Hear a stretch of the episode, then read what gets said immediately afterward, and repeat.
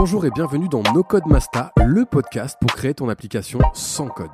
Aujourd'hui, Thibaut reçoit Florine, une jeune freelance Bubble qui vient nous parler de son parcours personnel, comment elle a connu Bubble, les différences entre le code et le no-code, des difficultés que l'on peut rencontrer en no-code et des pronostics sur le futur de la discipline. Bonne écoute. Salut tout le monde, merci à tous d'être là. Salut Florine. Salut. Donc Florine, pour euh, raconter rapidement, euh, c'est quelqu'un que j'ai trouvé sur Malte. Alors je ne cherche jamais personne sur Malte, sauf que là, euh, j'étais un petit peu en train d'essayer de savoir s'il y avait des personnes qui faisaient du bubble en fait sur sur la région sur la région sud. Et c'est là où j'ai où j'ai vu Florine et je l'ai contactée directement. Elle m'a dit qu'effectivement, elle s'était installée sur Marseille depuis à peine deux mois, donc c'est marrant parce que Bubbleuse en plus euh, qui a de l'expérience sur Bubble et qui n'a fait à peine depuis, enfin, qui est à peine installé sur Marseille, c'était plutôt une occasion. Donc on s'est, on s'est rencontrés. Elle a une histoire plutôt intéressante et euh, c'est pour ça que je l'ai fait intervenir. C'est parce qu'à mon sens, ça peut vous donner pas mal d'idées sur le côté création de boîte, mais aussi sur le côté startup. Euh, je te laisse te présenter, Florine. Oui. Donc salut tout le monde. Euh, moi c'est Florine. Donc euh, j'ai 29 ans. Je suis lilloise d'origine donc nordiste et euh, effectivement, je suis arrivée à Marseille euh, il y a à peu près deux mois après le confinement pour m'y installer. Euh, bon, rapidement, en gros, moi j'ai fait des études de commerce international euh, et après j'ai bossé euh, trois ans chez Sephora en innovation et digital. Et ensuite j'ai monté ma boîte pendant deux ans qui s'appelle Pitaya. Donc on en parlera peut-être après. C'est une plateforme de mise en relation entre des étudiants qui partent à l'étranger et des locaux donc le but était de vendre la plateforme à des écoles justement pour aider leurs étudiants qui, qui partaient. Et avec le confinement, ça c'est un peu compliqué parce que les échanges internationaux euh, évidemment se sont arrêtés. Donc je me suis remis au freelance, ce que je faisais au début en parallèle avec ma boîte, euh, et donc euh, surtout sur Bubble. Ok. Donc, euh, euh, oublié de préciser quand même que j'avais fait le wagon. voilà. Du coup, je voulais faire l'enchaînement. Euh, donc effectivement, en fait, voilà, toi, comment tu arrives au no-code? Parce que justement, tu as fait le wagon. Alors déjà, Ouais. tu as fait le wagon pourquoi? Alors, euh, bah, pour plusieurs raisons. Déjà, quand je bossais chez Sephora, euh, en fait, on avait créé un incubateur en interne avec euh, ma boss. Et euh, donc, on, on bossait énormément euh, sur des projets euh, internes en magasin, digitaux, omnicanal, etc. Donc, je travaillais avec beaucoup de développeurs. Je ne comprenais pas toujours le langage, euh, etc. Donc, j'étais assez frustrée. Et ça m'a aussi donné beaucoup d'idées euh, de création de boîtes. Et, euh, et du coup, voilà, et je suis partie cinq mois au Cambodge pour réfléchir un peu à ce que je voulais faire, remettre un peu les idées en place. Et en rentrant, j'ai fait le wagon pour apprendre à coder d'une part. Si je retournais dans une entreprise plutôt en digital, bien pouvoir communiquer avec, avec les développeurs, euh, la partie high-tech. Et aussi euh, parce que je suis rentrée avec euh, l'idée de Pitaya. Et donc, je voulais pouvoir facilement construire des, mes MVP. Et au moment de faire le wagon, donc c'était il y a trois ans et demi, c'est vrai que le no-code, j'en avais pas encore trop entendu parler. Et donc, du coup, voilà, j'ai fait le wagon. Après, je suis rentrée en incubateur à Lille pour mon projet. Et de là, j'ai connu le Bubble. D'accord. Du coup, par rapport à ça, euh, ton projet, donc, à la suite du wagon, alors, pour expliquer à ceux qui ne savent pas, pendant le wagon, tu vas commencer à créer ton projet, parce que c'est un petit peu l'objectif dans la deuxième, euh, enfin, normalement, c'est à la, à la fin, en gros, c'est, je crois que tu as C'est les deux dernières semaines. Ouais. tu dois créer ton projet, et en fait, du coup, c'est là que tu as commencé à créer Pitaya avec d'autres personnes ou pas du tout? Alors en fait, euh, si tu veux, les deux dernières semaines, chacun donne une idée de projet. Ouais. Et en fait, on fait un vote parce qu'on est par équipe de quatre en général, donc on ne fait pas les idées de tout le monde. Mhm. Et, euh, et donc moi, j'ai pas bossé sur mon projet euh. Pitaya, mais sur un autre projet. Et direct en sortant du wagon, j'ai été prise euh, en incubateur. Donc là, pour le coup, j'ai les- développé Pitaya en Rails et euh, pendant euh, 3-4 mois. Donc un petit MVP, un petit MVP. Tu, tu m'as dit d'ailleurs que tu, tu, as, tu as refait ton application, du coup, en fait, tu avais commencé ton application en Rails, tu l'as fait en Bubble après. Ouais. T'as as pris En- combien, de- combien de temps pour faire la même chose à peu près en Bubble? Juste Bah, histoire de. De je découvrais. Bubble. Hein. Je découvrais Bubble. euh, j'ai pas, j'avais fait que euh, trois jours de formation euh, qui étaient donnés dans l'incubateur, donc euh, c'était quand même très, enfin vraiment très très basique. Et j'ai mis un mois et demi, je crois, enfin un petit peu plus parce que j'étais pas à temps plein dessus, mais j'ai mis un mois et demi pour la faire, euh, alors qu'en Rails, pour faire ce que j'ai fait, je pense que j'aurais mis, je sais même pas si j'aurais été capable de, ouais, de, faire, autant en, quoi. En code quoi. donc, donc, voilà. Ok, ouais, donc la, la, la, la, comparaison est assez démentielle. par, rapport à ça, en gros, si je résume un petit peu, une fois que tu es sorti du wagon, tu as été repéré par un. Enfin, tu es allé en incubateur et ils apprenaient Bubble en incubateur. Alors en fait, il y avait une boîte dans l'incubateur qui permettait euh, justement euh, de faire des petites formations, mais eux, en fait, euh, t'accompagnaient le long de ton projet, etc., pouvaient développer ton appli. Et en gros, là, ils, permettaient à cinq personnes de faire cette formation gratuite. Et du coup, voilà. du coup, il y a une formation. Il y avait déjà. C'était il y a combien de temps? C'était il y a un petit peu plus d'un an. Donc, il y avait déjà des formations sur Bubble il y a un an? Ouais, mais alors c'était vraiment la seule boîte et ils ont arrêté. Donc au final, euh, ah d'accord, ah oui d'accord. 10 à avoir été formés là-dessus et c'était vraiment euh, trois jours. Et en gros, moi j'étais la seule à savoir euh, coder pour le coup. D'accord. Et moi ça m'a vraiment facilité la chose d'avoir fait le wagon par rapport aux autres, c'est clair et net qu'en trois jours, euh, j'avais quand même déjà compris le fonctionnement, la base, et j'ai pu après en autodidacte euh, bah, faire l'appli Pitaya, alors que je pense qu'en trois jours, euh, à part faire une landing page, c'est un peu compliqué. Quoi. Ouais. Bon, à part les, personnes de ce bootcamp parce qu'elles sont brillantes, mais c'est oui, non, mais oui, mais il faut quand même travailler plus que les trois jours. Ouais, ouais, ça c'est clair, mais c'est surtout que wow, trois jours pour faire une formation, c'est hyper intense parce que même, enfin, Là, là, on voit globalement, nous on est sur des modèles de deux heures. Au bout de deux heures, tu vois quand même les limites parce que ça fait mal à la tête, tout simplement. Alors j'imagine des grosses journées, ça doit être assez intense, sachant que effectivement les journées au wagon, très souvent c'est 4 heures le matin de cours et l'après-midi d'atelier. Donc vous êtes sur des journées de, de, de, de 7-8 heures et c'est assez costaud aussi. Hein, les écoles de code, ah en formation, c'est ah très intensif. Hein très très intensif. Ah, le wagon, euh, pendant neuf semaines, t'as ah ouais, c'est... ouais, c'est ça. Ah, mais c'est ça, tu, tu fais que ça. Et d'un côté, c'est un petit peu euh, bah, la volonté parce que au final, tu, tu bombardes et c'est là où finalement, à la fin de la formation, c'est pas en sortant du wagon que tu deviens développeur, c'est en sortant du wagon que tu as les beaux réflexes pour soit si tu as envie de continuer, tu continues, soit si tu as t'as pas envie de continuer, tu auras une acculturation qui ne sera pas forcément nécessaire pour être développeur, mais assez pour gérer un projet, pour comprendre, on va dire, les tenants et aboutissants. Et c'est ça qu'il faut bien expliquer aux gens. Les gens s'attendent à des miracles et, c'est pas forcément le cas parce que la promesse, elle n'est pas là. Euh, du coup, par rapport à, tout ça, en fait, vu que toi, tu as connu les deux, mmh globalement, en gros, c'est quoi le, c'est quoi, c'est quoi la grosse différence? Parce que là, pour le coup, on va parler en termes de néophyte par rapport à tous ceux qui ne connaissent pas le code. Toi, c'est quoi les grosses différences que tu as vues entre le code et, le no-code en fait? Les différences, c'est que là, au final, le no-code, effectivement, tu n'as pas trop besoin de coder, mais à la fois, le fait de savoir coder, tu comprends les rouages qui se cachent un petit peu derrière. Donc, euh, c'est assez facile. Enfin, je pense que c'est de ce fait un petit peu plus facile au début pour apprendre, euh, pour bien comprendre le fonctionnement, les bases de données, le workflow, etc. Après, pour moi, c'est quand même deux choses différentes, surtout dans le but pour lequel on le fait. Donc, par exemple, si on veut devenir, j'en sais rien, product owner, CTO ou autre, enfin, travailler en innovation dans le digital, je pense que c'est quand même bien d'avoir une petite base de, code. Mais après, par contre, euh, enfin, voilà, euh, faire un bubble si on se lance en freelance, euh, en création de boîte, faire des MVP, etc., le no-code, c'est largement suffisant.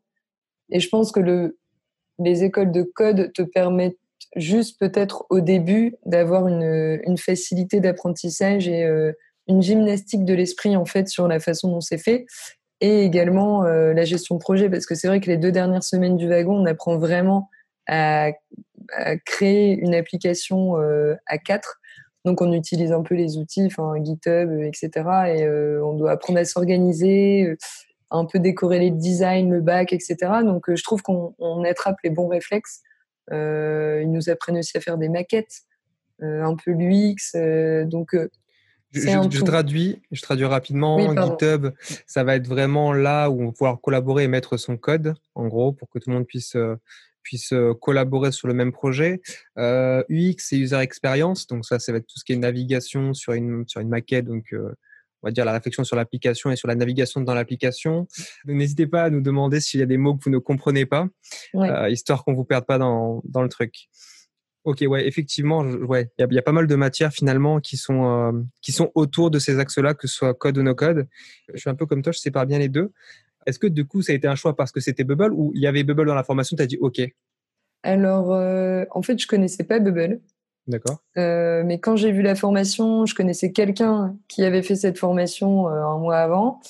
On en a un peu parlé et après, j'étais aussi très curieuse. Je commençais aussi à regarder WordPress. Enfin je commençais à me renseigner un peu sur le no-code parce que je pense que voilà, ça se développe plutôt bien. Donc, euh, quand j'ai vu Bubble, je me, suis renseignée, je suis hyper curieuse et ça m'intéressait aussi de, tester ça. Donc, euh, donc voilà. Et puis après, je réfléchissais aussi pour, pour Pitaya, pour refaire facilement justement des modifications parce que c'est vrai que le, le, code, là pour le coup, la grosse différence quand même avec Bubble, c'est que le code, c'est vraiment une langue et donc, euh, quand on pratique pas une langue, euh, on la perd. Donc, euh, c'est vrai que là, avec Pitaya, comme j'avais pas de développeur, j'avais, je gérais tout et j'avais pas le temps de continuer à coder tout le temps mon appli, etc. Donc, c'est sûr que j'étais plus lente aussi pour coder qu'un dev qui fait que ça. Donc là, ça a vraiment été le, la super opportunité et le bon mix entre le fait de continuer quand même ce, ce délire de créer des, des applis et à la fois euh, beaucoup plus facilement. D'accord, ouais, c'est intéressant parce que justement, je vais aborder, je vais juste aborder quelques questions sur Bubble, mais j'aimerais bien effectivement que tu nous parles de comment tu as créé ta boîte grâce à Bubble, notamment comment tu as commencé à faire les maquettes, les prochaines maquettes, enfin comment tu as structuré ton évolution. Mais d'abord, je voulais savoir du coup, toi, donc quand tu as commencé à apprendre Bubble, déjà, à part Bubble, tu as testé d'autres outils no-code ou pas du tout? Non. Ok, très bien. Et par rapport à Bubble, c'est quoi la, la chose que tu as trouvé le plus difficile par rapport peut-être à la logique du code que tu avais, la logique de base de données, je ne sais pas. Peut-être que tu avais déjà peut-être franchi pas mal de caps quand tu avais euh, fait le wagon. Le plus difficile, euh, ce que je trouve, euh, et qu'il est encore plus sur WordPress, c'est justement de ne pas trop gérer les plugins, enfin l'existant sans savoir le code qu'il y a derrière. Donc de parfois peut-être un petit peu galérer, par exemple, si on achète un thème, enfin voilà, de, de, travailler sur des choses comme ça et de pas justement avoir accès à ce code qui te permet parfois euh, en cinq minutes de changer un truc que là, tu peux chercher un petit peu, un petit plus longtemps pour euh, pouvoir le changer. C'est juste ça que j'ai pu trouver un petit peu difficile, mais euh, après, tout le reste, c'est tellement beaucoup plus facile que ça compense complètement la chose. Ouais. Pour expliquer un petit peu, dans Bubble, tu as des templates donc qui sont récupérables, mais c'est il y a alors moi j'ai une pensée par rapport aux templates, c'est que c'est des templates qui sont très souvent proposés aussi par des d'autres personnes, et donc tu as un peu la variable de ben, soit la personne est très bonne, voire même trop bonne, elle va te faire un template que tu ne pourras pas utiliser parce que ça va être très avancé. Et donc ce que je dis c'est que ben, si c'est très complexe, malheureusement c'est pas récupérable parce que c'est il y a une pensée derrière et cette pensée-là on peut pas la deviner. Mmh. À part si tu es vraiment toi aussi expert. Et de l'autre côté il y a aussi le coup où des fois le template est juste mal fait et à ce moment-là, ben, tu payes un peu les heures. Il y a une vérification humaine sur certains critères, mais pas tout ne peut être vérifié. Et de l'autre côté, tu as des plugins, qui est des plugins qui, eux, sont développés sur Bubble, mais avec du code qui est rajouté. Du, du, plugin pour faire des API, du plugin pour faire des actions directement sur Bubble. Et le problème, c'est que le code n'est pas forcément accessible, ce qui fait que si tu veux rajouter une fonctionnalité, il faudrait que tu développes tout à nouveau, ton propre plugin, etc. Même si tu peux étendre, et là, dans ces cas-là, on va parler de, de low code, voire même un peu de code, il n'en reste pas moins que il y a une partie de l'outil qui amène des, des, doutes. par exemple, je rencontre pas mal de gens qui disent je ne veux pas utiliser de plugin parce que ça charge l'application, mais que je ne connais pas si le développeur qui l'a fixé, on a eu le problème récemment, plugin agenda, on ne sait pas si le développeur qui l'a fixé le maintient dans le temps. Et dans ces cas-là, ça, ça, apporte beaucoup de problèmes. Donc, euh, pour ceux qui sont sur Bubble, là, voilà, il faut faire attention à ça. C'est quand vous utilisez un plugin, c'est de faire gaffe que les développeurs ne se soient pas barrés, tout simplement, et, euh, et qui continuent à améliorer la solution parce que l'outil change aussi. Bubble change et ne prévient pas forcément tout le monde dans leur évolution. Ils sont à la version 7, ils sont passés de 5, 6, 7, je crois, moins de deux mois. C'est assez rapide. Des trucs qui ont sauté. Ça arrive. Ça arrive. C'est un peu l'évolution d'un logiciel. Et donc, faut faire gaffe à ça. Donc, c'était un petit peu la, la petite aparté. Euh, maintenant, j'aimerais bien qu'on revienne sur Petaya. Aujourd'hui, toi, quand tu, as, quand tu as fait la solution, donc, tu avais déjà posé le truc en code. En fait, euh, j'ai vite codé euh, la première version euh, de Pitaya, mais en fait, je l'ai fait un petit peu trop vite dans l'incubateur parce qu'il poussait un petit peu à vite lancer un MVP, mais j'avais pas assez bossé mon business model. Enfin, il y avait un truc qui ne me plaisait pas et qui, enfin, qui allait pas. Donc du coup, j'avais fait vraiment un un petit MVP qui permettait quand même de, de, comprendre le concept, de récupérer des, des emails, de pouvoir chatter, etc. Et en fait, après, en rebossant bien le business model, etc., là, j'ai changé vraiment les fonctionnalités. Et là, euh, j'ai fait les maquettes, mais bon, ça après, soit on prend quelqu'un, soit on les fait soi-même. Moi, j'avais vraiment une idée euh, très fixe en tête. Euh, j'adore tout ce qui est création de design, de maquettes, etc. Donc voilà, ça, j'ai fait un travail là-dessus en prenant toutes les applis que j'aimais bien sur les applis de rencontre, tous les systèmes de match. Et voilà, j'ai fait vraiment des maquettes en une semaine, tout ce dont j'avais besoin. J'ai fait les simules sur Figma et je les ai fait tester euh, à plusieurs personnes. Mmh. Et après, en fait, j'ai vraiment euh, transposé ça sur Bubble. En amont, tout était prêt. Donc, j'avais bien toutes mes maquettes, toutes mes fonctionnalités. Après, c'est sûr qu'il y a des choses qui ont changé au fur et à mesure, mais en soi, la base était faite. Et euh, ce qui m'a permis d'aller aussi plus vite sur Bubble, parce que c'est vrai que quand j'étais partie en mode codage, j'avais fait très rapidement des maquettes et je faisais un peu euh, au feeling euh, de ma journée, donc c'était un peu, euh, un peu le bazar.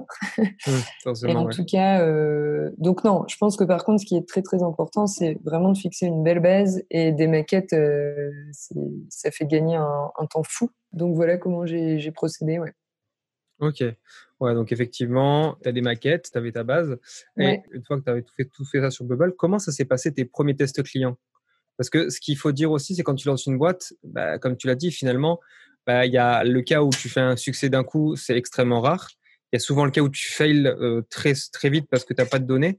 Euh, l'idée aussi, c'est grâce au, à Bubble, toi, comment tu as fait pour gérer bah, le test avec tes utilisateurs? Alors en fait, euh, bah, déjà comme j'avais déjà fait un MVP en code, j'avais quand même déjà une petite base client. Ok. Et donc j'ai d'abord fait tester aux pitailleurs. Donc les pitailleurs, c'est un peu les, les, guides les hôtes des, étudiants. Ils étaient quand même assez sélectionnés, etc. Donc, euh, quand j'ai lancé le Bubble, je leur ai fait tester à eux. Donc, euh, ils étaient une quarantaine dans plusieurs nationalités. Donc, ça me faisait aussi du feedback euh, international. Donc, c'était hyper intéressant. Et après, je l'ai fait tester en fait à des étudiants. Donc, j'allais à la sortie des cours, je faisais tester. j'ai pas eu trop trop de couacs, mais et, et, au fur et à mesure, au final, je changeais avec les feedbacks qu'on me faisait.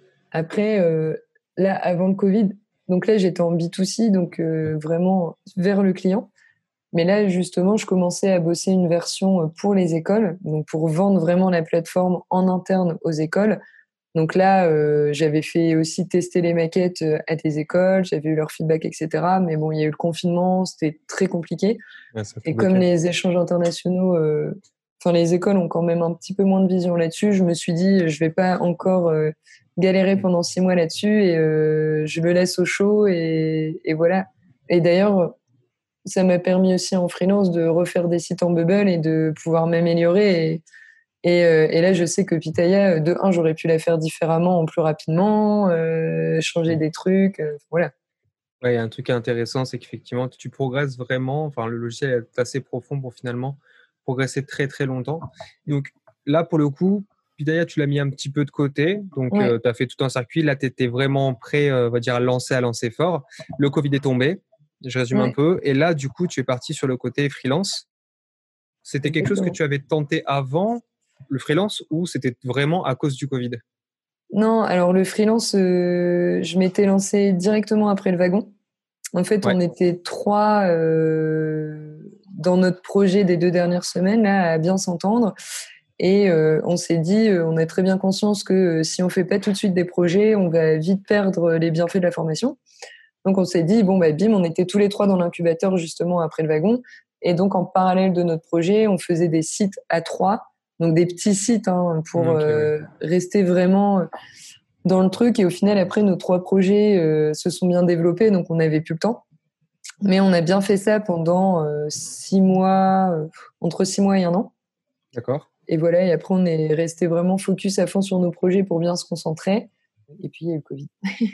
D'accord. Là, je me suis dit, euh, bon, j'ai adoré euh, de toute façon être freelance, j'avais encore envie. Bon, déjà, quand on goûte à l'entrepreneuriat et au freelance, on a du mal à revenir euh, en salariat. donc, donc là, j'avais vraiment pas envie. Puis pareil, hein, avec le Covid, les recrutements, c'est un peu peut-être plus compliqué qu'avant. Donc je me suis dit que c'était le bon moment. Il y a cette plateforme Malte qui est géniale aussi pour mettre en relation. Donc je me suis inscrite et euh, j'ai eu pas mal de demandes et surtout en Bubble. Donc je me suis dit tiens intéressant. Et donc j'ai commencé à recreuser un peu euh, Bubble parce qu'à part Pitaya à la base j'avais rien fait d'autre et peut-être deux trois petites applis. Donc pendant le confinement j'ai vraiment bien euh, relancé Bubble, enfin mes compétences sur Bubble. Ça c'est marrant parce que c'est vrai que le no-code il reste encore marginal, mais il y a Alexis aussi qui s'est lancé sur Malte, qui a eu beaucoup de missions en Bubble. Mm. très souvent, c'est quoi le type de mission qu'on te propose? C'est vraiment, on demande des applications, on demande des sites, on demande quel, c'est quoi globalement des marketplaces? Qu'est-ce que c'est comme type de projet? Ah, Franchement, Bubble, c'est que des MVP euh, de gens qui veulent se lancer ou qui viennent d'entrer en incubateur et il leur faut en deux semaines euh, une V0 entre, entre guillemets de leur, euh, de leur projet pour vite le tester auprès de leurs early adopters, etc. Mais en soi, ouais, c'est vraiment MVP. Après, j'ai eu bah, une plateforme de mise en relation entre des étudiants et des coachs, donc un peu le même principe que Pitaya. J'ai eu euh, une petite marketplace, mais d'un produit unique. Et, euh, et après, j'ai eu un musée virtuel.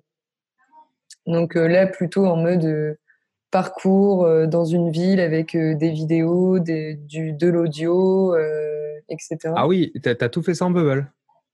Ouais. Je suis très curieux que tu nous envoies les sites qu'on puisse regarder. Ouais, bah, je lui demanderai. Euh, oui, oui. je sais que c'était le truc euh, pour l'incube, mais oui, carrément. D'accord, effectivement, oui, oui c'est histoire de voir parce que c'est toujours intéressant de montrer ce qu'on peut faire sur du bubble. Ok, c'est super.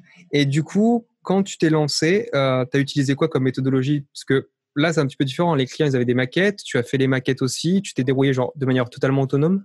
Alors, euh, j'ai un client qui, a fait qui avait acheté un thème donc lui, il, voilà, il est arrivé, il avait déjà son thème et il s'était déjà pas mal renseigné sur Bubble. Il avait envie euh, aussi d'être un peu autonome dessus, donc euh, il comprenait quand même très bien, mais c'est juste qu'il n'avait pas le temps. Mm. Donc euh, il voulait reprendre la main après. Donc lui, pour le coup, c'était la première fois que je passais avec un thème sur Bubble.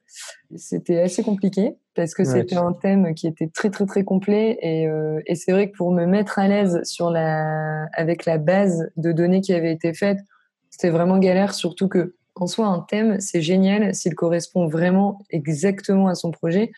Sauf que là, le thème était beaucoup trop compliqué pour ce qu'il voulait faire. Donc, euh, moi, enfin, j'aurais été, je pense, euh, quand même un peu plus vite sans le thème. Mais bon, voilà, après, euh, c'est tout. Et ensuite, le musée, elle avait déjà ses maquettes. D'accord, donc tu as reproduit Ouais, j'ai reproduit. Et après, le dernier, c'était la petite marketplace. Voilà, en fait, ils avaient déjà un site WordPress et ils voulaient un peu le même, euh, le même esprit que leur WordPress. Donc, euh, j'ai plutôt chopé les idées du design du WordPress. Donc, d'accord. Donc, finalement, quand tu fais du freelance avec du Bubble, tu fais plus vraiment de maquette. Tu récupères déjà et tu te crées sur ton, sur ton Bubble, quoi. Bah après, je propose. Hein, si euh, certaines personnes veulent des maquettes, je propose. C'est vrai que je trouve que les projets sur Bubble qu'on m'a qu'on m'a proposé pardon sur Malte, en général, les gens sont déjà bien au fait sont en incubateur, euh, on les a fait bosser justement sur leur cible, sur. Euh, enfin voilà, ils ont quand même des idées très très très précises de ce qu'ils veulent. Et donc euh, c'est vrai qu'en général, ils ont quand même déjà une petite idée du design qui est faite soit dans l'incubateur par justement des designers qui y sont ou autres. mais du coup, voilà. Donc toi, tu as principalement été contacté par des personnes qui étaient déjà en incubateur. Ça, c'est marrant. Ouais, Ok, ouais, donc sur Malte, je, fais, je fais un peu le raccourci, mais donc sur Malte, c'est principalement des personnes qui vont rechercher du bubble, sur des, qui sont déjà au courant. C'est quoi qui les intéressait le plus? C'est le fait que ce soit plus rapide? C'est le fait que ce soit moins cher? C'est un peu lié, euh, hein, mais. Euh carrément. Alors, euh, plus rapide, c'est clair. moins cher, complètement. Et aussi pour avoir de l'autonomie. Pour pouvoir après changer eux-mêmes un titre, une photo. voilà. Donc, tu c'était déjà renseigné sur Bubble avant. Ouais, déjà franchement, tous ceux qui euh, m'ont contacté pour Bubble, ils avaient tous essayé, en tout cas, de se créer une petite appli, euh, même un tout petit truc, mais au moins faire les, les premiers cours Bubble qu'il y a euh, de dispo, là, qui sont vraiment très légers, mais qui donnent déjà une petite idée. Et donc, ouais, je sais pas, j'ai dû avoir 6-7 contacts et les 6-7 savaient déjà un peu à quoi ressemblait Bubble, ils avaient déjà une notion de combien de temps ça pourrait me prendre, euh, un peu le budget. Enfin, ils étaient quand même très au fait euh, du truc, quoi. D'accord. Et du coup, question, question un peu indiscrète. Le budget, en général, c'est en fourchette, on est sur du combien? Bah, en fait, euh, là, quand on regarde les freelances, euh, moi, je m'estime encore junior. Donc, euh, en fait, sur Melt, on a deux types. Soit on est à la journée. Donc, moi, par exemple, je suis à 300 euros la journée. Soit après, on est en mode projet. Donc, moi, par exemple, celui qui a pris avec un thème, il m'a pris 7 jours. Donc là, il m'a dit, enfin voilà, 7 jours, bah, c'est toi 300, voilà. Mais après, par contre, des plus gros budgets comme le musée, là, je lui ai dit, bon, il y a deux, trois semaines de travail. Euh, enfin, si ça dépasse une semaine, en général, je fais pas à la journée, euh, je fais plutôt au projet, au projet et euh, en fonction de la difficulté. si c'est juste une landing page, enfin, ça va vraiment dépendre aussi de de ça. Mais en gros, un site, même un petit site e-commerce, je sais pas, ça te prend deux, trois semaines. tu fais de, entre 2 et 3 000 euros. Ça dépend aussi ce que le client t'apporte. Parfois, ils veulent que ce soit toi qui écrive un peu le contenu, euh, qui veulent euh, trouver les photos, etc. Donc, euh, ça va dépendre un peu de ça aussi. Ouais, nous on est plutôt entre 2 et 8 000, 2000 et 8 000. Et pour le coup, ça va vraiment dépendre des projets. Moi, je ne prends pas non plus des très très gros projets. Je veux des petits projets plutôt rapides pour être très diversifiés. Enfin voilà. c'est ça. Non mais il faut, expliquer un petit peu ça. C'est que en gros, sur du bubble, en fait, vu que vous allez, en fait, vous avez un TGM qui va être variable en fonction de ce que vous apportez, parce que vous pouvez diviser le prix d'un projet classique en général de 5 fois. Alors moi, c'est un petit peu différent. Je suis tombé sur des personnes d'ailleurs qui ne savaient pas faire de no-code, qui n'étaient pas très renseignées sur Bubble, et du coup, on les fait passer d'une solution où euh, on est sur, sur des budgets à 20, 30 k, mais il n'y a pas grand-chose sur le budget. Euh, enfin, en tout cas, dans le cahier des charges, donc dans l'élément central qui va vous permettre de créer le projet. Et là, du coup, bah, effectivement, les temps sont soit étendus parce qu'il y a une grosse période de gestion de projet, parce qu'il y a pas mal de choses, et surtout, il y a un élément de formation. Et c'est vrai qu'à ce moment-là, bah, on va soit on va augmenter notre TGM, donc notre taux journalier, notre prix par jour, euh, parce qu'effectivement, on, mettra moins de temps, mais du coup, le temps sera mieux mis à profit, parce qu'il y aura de la formation dedans. Soit à l'inverse, on va effectivement baisser notre TGM sur être sur des périodes de temps qui ne dépassent pas en général, on va dire un mois, parce que l'intérêt du no-code aussi, c'est de, gagner en, performance, et de gagner en pertinence sur le fait que la personne puisse tester. Après, c'est vrai que le no-code donne une flexibilité, surtout Bubble, sur le fait de pouvoir, genre, je trouve que ça nous permet d'aider notre client du style, la personne, elle pourra tester rapidement sa solution et surtout la faire tester sans qu'elle soit forcément finie. Parce que du moment que la page, elle est, enfin, du moment qu'une page est fonctionnelle, bah, en fait, la, personne peut s'en servir. Et ça, c'est vrai qu'on essaie de, c'est dur à comprendre parce que les clients sont, alors nous, quand ils connaissent pas Bubble, c'est un peu compliqué. Mais nous, on leur dit, effectivement, nous, on fera qu'une partie du périmètre projet parce que globalement, on sent que le reste, ça va être un peu trop loin, un peu trop lourd pour pas grand chose. Et là, on vous propose de le faire, donc c'est beaucoup moins cher, mais par contre, vous devez le tester. Et c'est à partir de ces tests-là qu'on améliorera. Donc, ça peut être intéressant. On a deux questions qui une viennent de Mehdi. Donc euh, les maquettes, quand tu fais des maquettes, tu les fais sur quel outil? Quand j'étais au wagon, on nous a appris à les faire sur Sketch, euh, qui est un très bon outil. Euh, et là, qui est que sur Mac. Ouais, qui est que sur Mac. Et là, depuis un an, je l'ai fait sur Figma. Et c'est vraiment exactement comme Sketch. Et, et, la différence, je trouve, qui est bien, c'est que la simulation pour du parcours client est plus intéressante sur Figma. D'accord. Figma maintenant s'intègre aussi avec Bubble, c'est-à-dire qu'on peut importer les maquettes et les faire ressortir sur Bubble, ce qui en fait un outil vachement intéressant. Erika nous demande si c'est possible d'aller voir tes sites, ou en tout cas les sites que tu as réalisés, ceux qui sont possibles. Est-ce que ce serait cool si tu peux nous faire une petite liste des sites qu'on pourrait consulter, histoire de se donner un, avis là-dessus? S'ils sont possibles. Oui, oui, complètement. Super. Moi, par rapport à ça, j'ai une question parce que je sais que c'est des éléments qui sont quand même aux limites du no-code. Comment ça se passe, euh, toi, quand tu gères les problématiques sécurité, RGPD et SEO alors, euh, SEO, euh, ouais, je t'en avais parlé quand on s'était vu, mais moi, Bubble, je l'utilise vraiment que depuis un an, donc je suis aussi en apprentissage constant. Et, et c'est vrai que tout ce qui est SEO, je me suis renseignée vraiment sur le basique, mais, mais pour le coup, et je suis très honnête avec mes clients, je suis pas du tout une produit SEO sur Bubble. Donc voilà, après, comme en général, ceux qui connaissent Bubble, c'est un peu plus des startups, eux-mêmes sont euh, très curieux et dans l'apprentissage aussi. Donc, c'est pas bloquant si euh, il vous manque, euh, même si vous n'êtes pas designer, si, si vous avez moins de compétences en SEO, eux seront capables aussi d'apprendre et, et, de le faire. Mais du coup, non, SEO, vraiment les bases de chez base, mais c'est mon points justement de cette année d'amélioration. D'accord, ouais. et niveau sécurité RGPD, c'est pas. Bah, sécurité, c'est pareil, vraiment les bases, le minimum. Après, enfin, même ça, sur les sites Ruby, il y a un minimum à faire, donc je fais le minimum et puis voilà. Ok, super. Ce qu'il faut, c'est toujours enfin, prévenir les clients, en tout cas, que c'est quand même hyper important, même si eux n'y pensent pas, de leur dire mm. que c'est très important et, et, penser aussi à eux. Par exemple, tous ceux, il y en a combien de clients n'ont pas de mention légale, de conditions générales de vente, euh, etc. Faire un petit rappel, euh, qu'ils les fassent. Euh, pourquoi pas proposer des templates comme ça, ça leur fait gagner du temps. Enfin voilà. Ouais, donc, tu te mets vraiment dans le devoir de conseil au niveau du client, quoi. Ouais. ouais, Ok. On a une question de Isif qui nous dit est-ce que tu réalises toujours des missions en Ruby ou tu fais exclusivement du Bubble aujourd'hui? Non, je ne fais plus de Ruby. je ne fais plus de, de, Ruby parce que je ne sais plus, je pense. non, en vrai, euh, ça fait depuis euh, euh, juillet l'année, bah, un an. ça fait un an, je pense que j'ai pas euh, codé réellement une appli. En Ruby, par contre, je sais encore complètement le lire et s'il faut modifier des choses, je saurais, je saurais le faire. Par exemple, dans rien qu'en HTML, donc tout ce qui est design, quand je fais du, des WordPress, enfin des sites en WordPress, là pour le coup, je peux aussi personnaliser le CSS parce que du coup, je sais aussi le faire. Ou même parfois, même si j'ai pas appris de PHP, euh, j'arrive parfois à quand même essayer de modifier des trucs en PHP. Donc, je fais plus de mission que Ruby. Par contre, euh, ça m'aide quand même énormément, euh, énormément. D'accord, ouais, effectivement. Ça, ouais, tu as toujours une base, de toute façon, tu as la base de la logique. Quoi. Pour répondre à Mehdi, quand on parle de SEO, pardon, c'est le Search Engine Optimization. En gros, c'est tout ce qui est référencement naturel. il me pose la question en freelance, le déploiement pour un client se fait comment? Alors, ouais, alors ouais, c'est un peu la, la, question. Alors, chacun a ses méthodes. Aujourd'hui, sur Bubble, tu as deux méthodologies. Soit tu as un compte agence qui te permet euh, bah, finalement de partager le projet avec le client et donc de développer avec lui, soit de transférer le compte, soit effectivement de lâcher son compte. Toi, tu fais à peu près comment pour déployer euh... bah, Souvent, c'est le client qui crée son compte et euh, qui me donne ses accès. Ouais, ok. Méthodologie euh, à l'ancienne. Ouais, je vois le truc. Ok.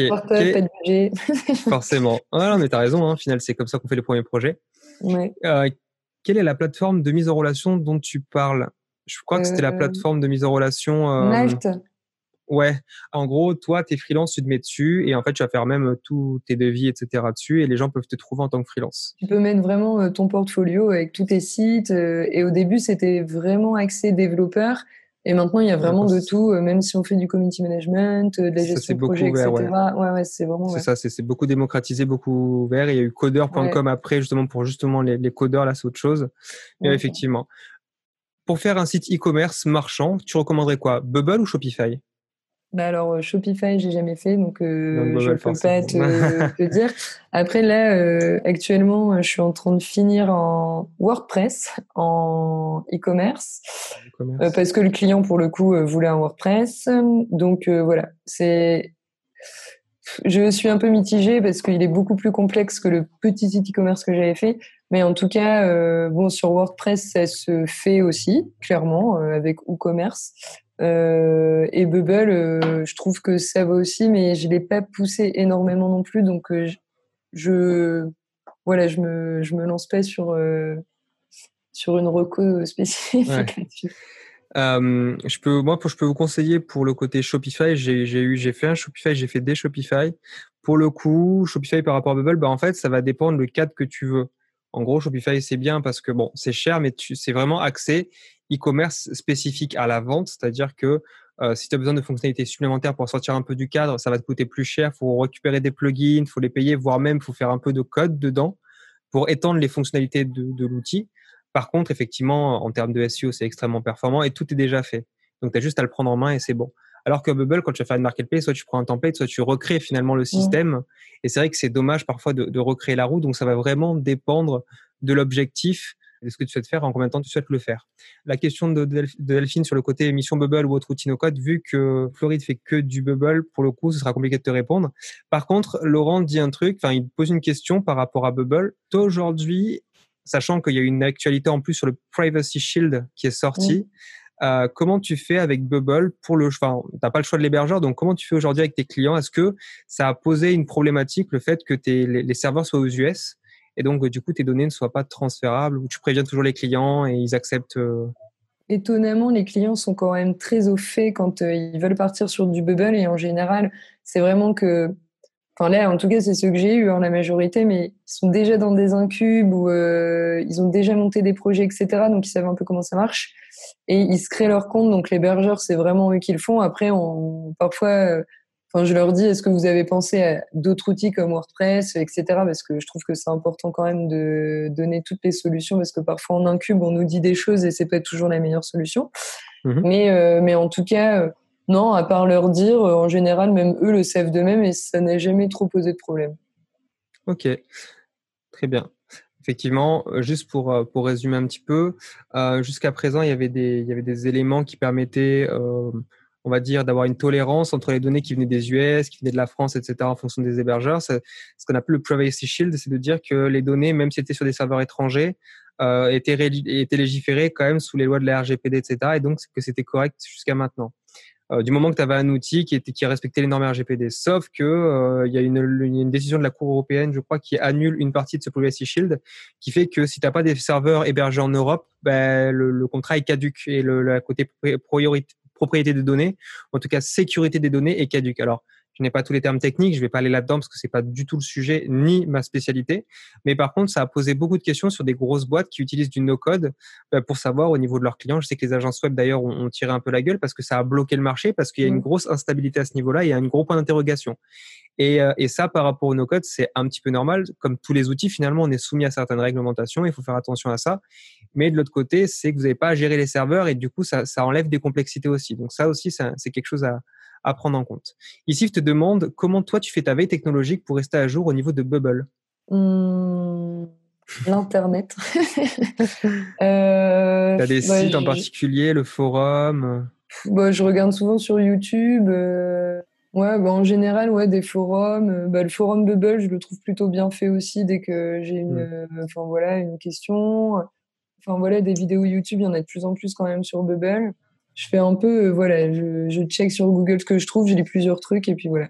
ouais, voilà, la technique, c'est euh, demande à Google. Clairement, c'est plus tu, tu à Google. Après, il y a des forums, il y a des, il y a Twitter aussi qui est pas mal du tout pour pour suivre les informations de Bubble.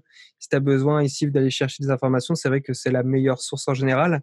Et après, euh, bah en fait, ça va être, c'est plus par les makers qui font des choses qui vont qui vont communiquer de l'information ou les forums ou les ou les Slack notamment le stack de contournement sur lequel on est et euh, qui est hyper intéressant parce qu'il y a pas mal d'experts et c'est là aussi on peut échanger de l'information. Mais voilà, il y a, il y a, il y a cette communauté-là en fait qui est et bien sûr auto.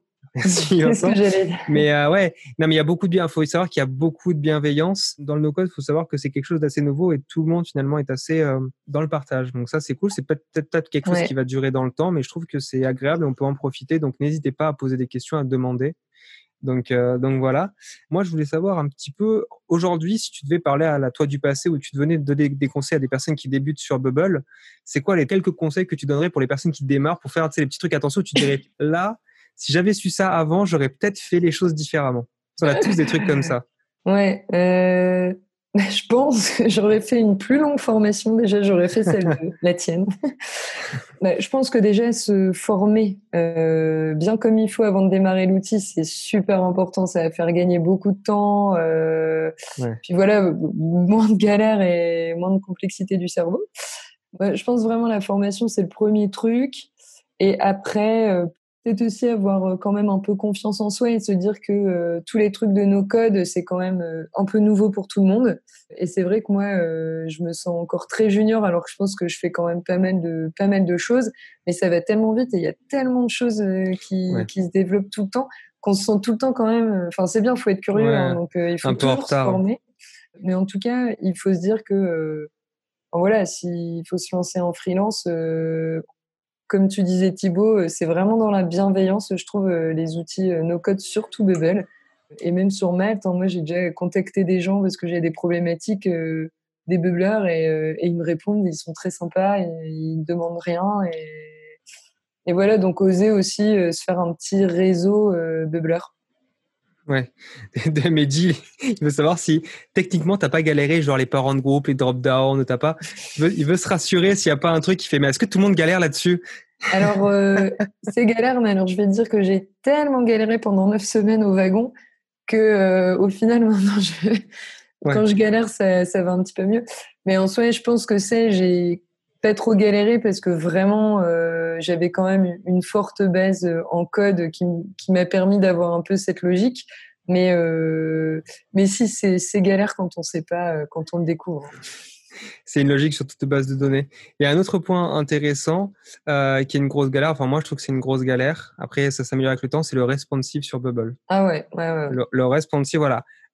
Tu vois, Mehdi, là, tu te dis, parents de groupe dans le down, c'est compliqué. T'as pas vu le responsive, mec. Mm. Ça va faire le même effet que le code par rapport au, au no-code. Tu vas te dire, waouh. Une fois que tu auras passé le responsive, tu te diras que les, les drop-down, c'est vraiment facile. Ouais. Parce que le responsive, c'est pas mathématique. Tu vois, c'est un peu, genre, des fois, il y a un peu un truc mystique. Je trouve avec ce, les résultats sont parfois aléatoires. Et là, tu fais, oh, oh, mec, ça ne ressemble tellement pas à ce que j'avais fait. Pourquoi? Ouais. Non, mais c'est. T'arrives à un truc, t'es là comment j'ai fait. Qu'est-ce qui s'est passé? Il y a Vincent qui demande si tu as déjà fait des applications sur les stores. Apparemment, de ce que j'ai compris, non. Non. Principalement du desktop. OK. Ouais. Aujourd'hui, si quelqu'un te demande de faire une application sur les stores, genre euh, natif, est-ce que qu'est-ce que tu ferais? Parce que je sais que c'est question quand même qui est un peu rude sur Bubble. Je ne sais pas comment répondre toujours. Je sais qu'on en a. Je sais qu'il y a du natif parfois qu'on me demande. C'est pas quelque chose que j'ai tenté. Je sais qu'il y a le plugin BDK qui existe pour en faire ou ouais. des trucs qui vont faire de la WebView, mais je suis, je suis, moyennement ouais, chaud. Ouais. ouais, voilà. Bah, moi, je me souviens que pour Pitaya, euh, bah, typiquement le responsive, enfin, moi, Pitaya, à la base, je voulais pas faire une app store parce que ça coûtait euh, un petit peu plus cher. Mm. Et euh, mais par contre, j'ai vraiment scindé mes écrans. J'ai limite fait deux applis. Quoi. Il y avait l'appli euh, PC, enfin desktop, et, euh, et l'appli qui ressemblait vraiment à une appli euh, mobile pour le coup. Et effectivement, je m'étais renseignée sur des euh, sur des logiciels qui pouvaient euh, générer un peu ça. Faut payer ça marche très bien sur enfin il y en a ça marchait très bien sur Android pas sur Mac enfin euh, sur Apple. L'autre c'était l'inverse. Donc moi je me suis dit c'était un MVP j'avais pas spécialement envie de dépenser non plus trop d'argent là-dessus. Je voulais surtout tester euh, le concept. Mais je pense qu'il y a des choses qui existent et qui vont de plus en plus se développer. Après euh, je suis pas je peux pas trop me prononcer là-dessus. Mais euh, mais en tout cas si un jour il y a un outil qui se développe et qui marche très très bien, je serais contente d'essayer en tout cas. Ok. On va clore sur ces deux ouais. dernières questions. Globalement, ta vision du no-code, c'est quoi? C'est pour toi, c'est une passerelle avec le code? C'est euh, complètement différent et c'est quelque chose qu'on doit voir autrement? Je sais qu'on en a discuté, j'aimerais bien qu'on fasse un peu le, le, résumé de ce que toi tu ouais. penses par rapport à tout ça. Euh, moi, je pense que c'est quand même deux choses différentes. Euh, je pense que le code existera toujours parce que c'est peut-être un petit peu plus algorithmique et euh, comme je le disais tout à l'heure, c'est vraiment un autre langage, donc euh, euh, c'est vraiment, je sais pas, un autre apprentissage. Par contre, je pense que le no-code est vraiment une révolution et que ça va permettre à beaucoup de gens qui ne sont pas capables, soit financièrement parce que se payer des formations de code ça coûte assez cher, ou même intellectuellement ça les intéresse pas d'apprendre le code. Euh, je pense que le no-code permet justement de débloquer des gens sur la création d'entreprise et l'entrepreneuriat. Et ça, c'est super important. Et, et, bon, on voit quand même que rien qu'avec Bubble, on peut faire des trucs en trois semaines qui prendraient euh, six mois euh, en code. Donc, voilà, c'est tout. C'est un peu révolutionnaire. Après, voilà, le code, là, je vois dans les pays nordiques, les enfants, dès la maternelle, apprennent le code je pense que le code c'est pas un langage très compliqué si on l'apprend dès la base. Mais voilà plus on l'apprend vieux plus c'est compliqué. Donc je prendrais pas ça trop comme une passerelle. Pour moi c'est vraiment décoléré même au niveau des métiers. C'est juste que là on est quand même en train de démocratiser un peu euh, mmh. côté freelance développeur euh, c'est fini un peu hein, les applis qui coûtent 50 000 balles euh, où il y a trois pages ça a quand même démocratisé démocratisé tout ça et l'entrepreneuriat. Donc franchement c'est génial Ok. Et par rapport à tout ça, niveau outils, alors ça peut être euh, Bubble, ça peut être euh, no code en général, ça peut être perception des gens. Quels seraient tes pronostics pour le no code euh, sur, sur les trois prochaines années? Euh, Pronostic, alors. bah, je pense que déjà là, moi je le vois, enfin, ça va faire que se développer et, et tant mieux. Et, et, je peux comparer déjà sur Malte entre il y a un an et aujourd'hui. Il y a un an, on était trois bubbles sur Malte. Là, on est quand même beaucoup plus nombreux. Et l'année dernière, j'avais zéro demande de bubble quand j'étais freelance et aujourd'hui, j'en ai toutes les deux semaines. Donc, euh, on sent quand même qu'il y a une énorme évolution. Après, avoir aussi, où là, moi, j'ai pas trop cette vision non plus, c'est de où, euh, où est la limite justement euh, du no-code, de Bubble, etc. Ou ça, je ne sais pas trop. Mais s'il n'y a pas de limite pour l'instant, en tout cas des MVP, des V1, V2, des petites boutiques, des petits commerces, etc., franchement. Aujourd'hui, tu n'as jamais refusé un projet parce que tu voyais une limite de ce que tu ne pouvais pas faire? Euh, Si. Bah, après, j'ai aussi refusé des projets parce que je ne pouvais pas, tout simplement. Et euh, après, dans les limites, quand je vois qu'il y a des clients qui ne sont pas très euh, encore. oui, sur deux. sur deux, sur de leur appli, je me dis ça va être trop compliqué. C'est un truc qui va durer six mois. au final, enfin ça, en général, il euh, faut creuser un petit peu et, euh, et, deux semaines après, de toute façon, ils, te disent, bon, finalement, non. Typiquement, après le confinement, il y en a eu plein. Et, euh, mais du coup, si, je pense, bah, je, je sais pas. Je pense que déjà, moi, quand, quand on me fait une demande, j'appelle, enfin, souvent on a un rendez-vous téléphonique au minimum pour bien comprendre les besoins de la personne. Et de là, je me renseigne, enfin, je lui demande vraiment la liste, entre guillemets, des fonctionnalités. Euh, je vérifie moi euh, si c'est possible en Bubble, si je sais les faire ou si je vais pouvoir facilement les faire. Et de là, euh, je décide si oui ou non. Donc voilà.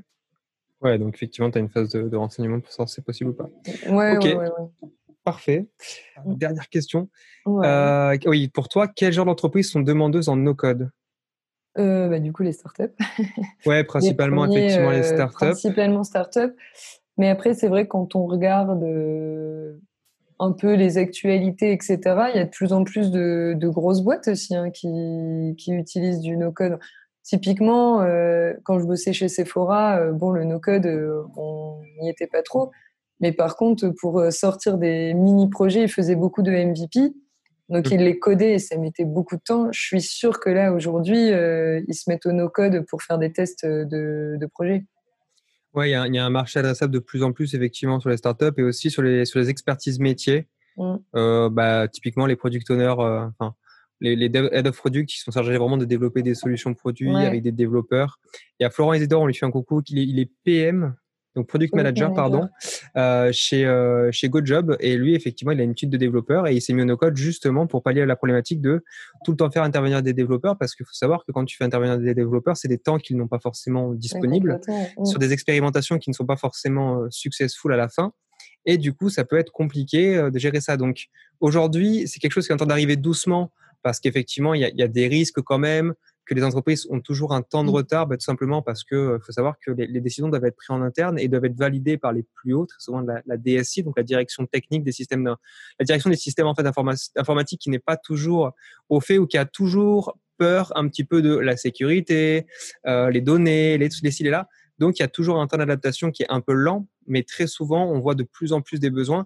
Et j'ai discuté avec pas mal de personnes qui me disent, oui, il y a, il y a un vrai besoin derrière d'expérimentation, de test et surtout de se détacher sachant que le développeur, euh, pour, pour, faire quelque chose qui est dans le concept de la tête d'un product manager, il a besoin d'aller vite. Or, un développeur, lui, va passer de deux semaines à deux mois à ne faire que, que vraiment une toute petite base et qui sera peut-être pas exploitable, alors qu'en Bubble, tu peux aller beaucoup plus vite. Merci beaucoup, Florine. Est-ce qu'on peut te suivre quelque part? Si on a besoin de te suivre ton actualité Est-ce que tu as un réseau favori? Euh, sur LinkedIn, euh, sur euh, même Facebook, enfin on peut. Ouais. Florine Lequette sur Facebook, sur LinkedIn? Ça? Sur LinkedIn, un pseudo caché? Florine Lequette. Ouais, est-ce que je le donne Ok, là, mais non, non, attention, t'es pas obligé de le donner, hein Je rigole. Non, mais après, faites LinkedIn et puis euh, plus si Voilà. Oh, de toute façon, on, nous, on a le Discord. On donnera les, euh, on donnera les sites. Je donnerai la liste des sites. T'inquiète pas, je donnerai. Florine me l'enverra. Elle regardera si elle peut déjà les envoyer, histoire que, ce soit pas un peu. Euh, Parce qu'il y en a deux qui sont pas encore lancés. Comme il y a j'ai un contrat de confidentialité, bon, c'est toujours un peu plus compliqué. Ok, super. Donc voilà, merci beaucoup en tout cas de ton retour d'expérience. Je pense que c'est assez intéressant pour, enfin, ça va être très intéressant pour la suite. Le mot de la fin, Florine, c'est toujours le moment gênant. Donc pour, pour conclure quelque chose, je te laisse le mot de la fin. Aïe aïe aïe. Aïe aïe. aïe aïe aïe, parce que là, euh, il vous reste combien de temps cette formation? Ah bah là, ils en sont, là du coup, ils ont, ils ont pris cher aujourd'hui et il reste euh, deux semaines et un jour. Ah ouais, bah bon courage. non, je rigole. Non, non, en vrai, euh, profitez bien, quoi. Ok, super. Merci beaucoup. Et, et, je vous dis alors, bon, bah, Florine, je te dis à bientôt. Oui, et euh, et euh, aux apprenants, je vous dis à demain matin 10h pour la météo. Salut tout le monde. Ça marche, salut, bonne soirée. On espère que cet épisode vous aura plu. Si c'est le cas, n'hésitez pas à nous laisser un commentaire et à vous abonner pour être notifié à la sortie des prochains épisodes.